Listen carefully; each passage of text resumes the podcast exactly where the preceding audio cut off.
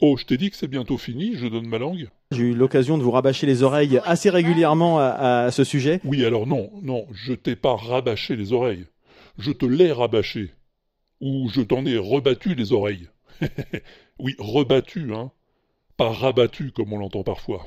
non, le seul qui peut te rabattre les oreilles, c'est le chirurgien si elles sont trop décollées. Bref. Je vais arrêter de te donner ma langue pour des tas de raisons que je t'expliquerai peut-être la prochaine fois si j'ai le temps. Là, j'ai encore deux ou trois trucs à te dire avant de fermer boutique. Par exemple, ça. Un oasis que nous font découvrir Juliette Poissonnier et Michel Bernois. Au cas où tu te le demanderais, on dit une oasis. C'est féminin comme nom, ouais. Une oasis de fraîcheur, au cœur de la Provence. Voilà. Bon, je te le dis parce que ça peut toujours servir.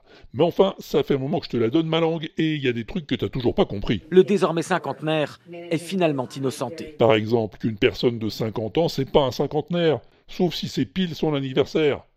Sinon, s'il a autour de 50 ans, un peu plus, un peu moins, c'est un quinquagénaire. Eh ouais, ouais, comme les quadragénaires ou les sexagénaires qui ont dans les 40 ou 60 ans. Bon ben voilà, écoute, on en reste là pour l'instant. Hein. Le mois prochain, ce sera la dernière fois que je te donnerai ma langue.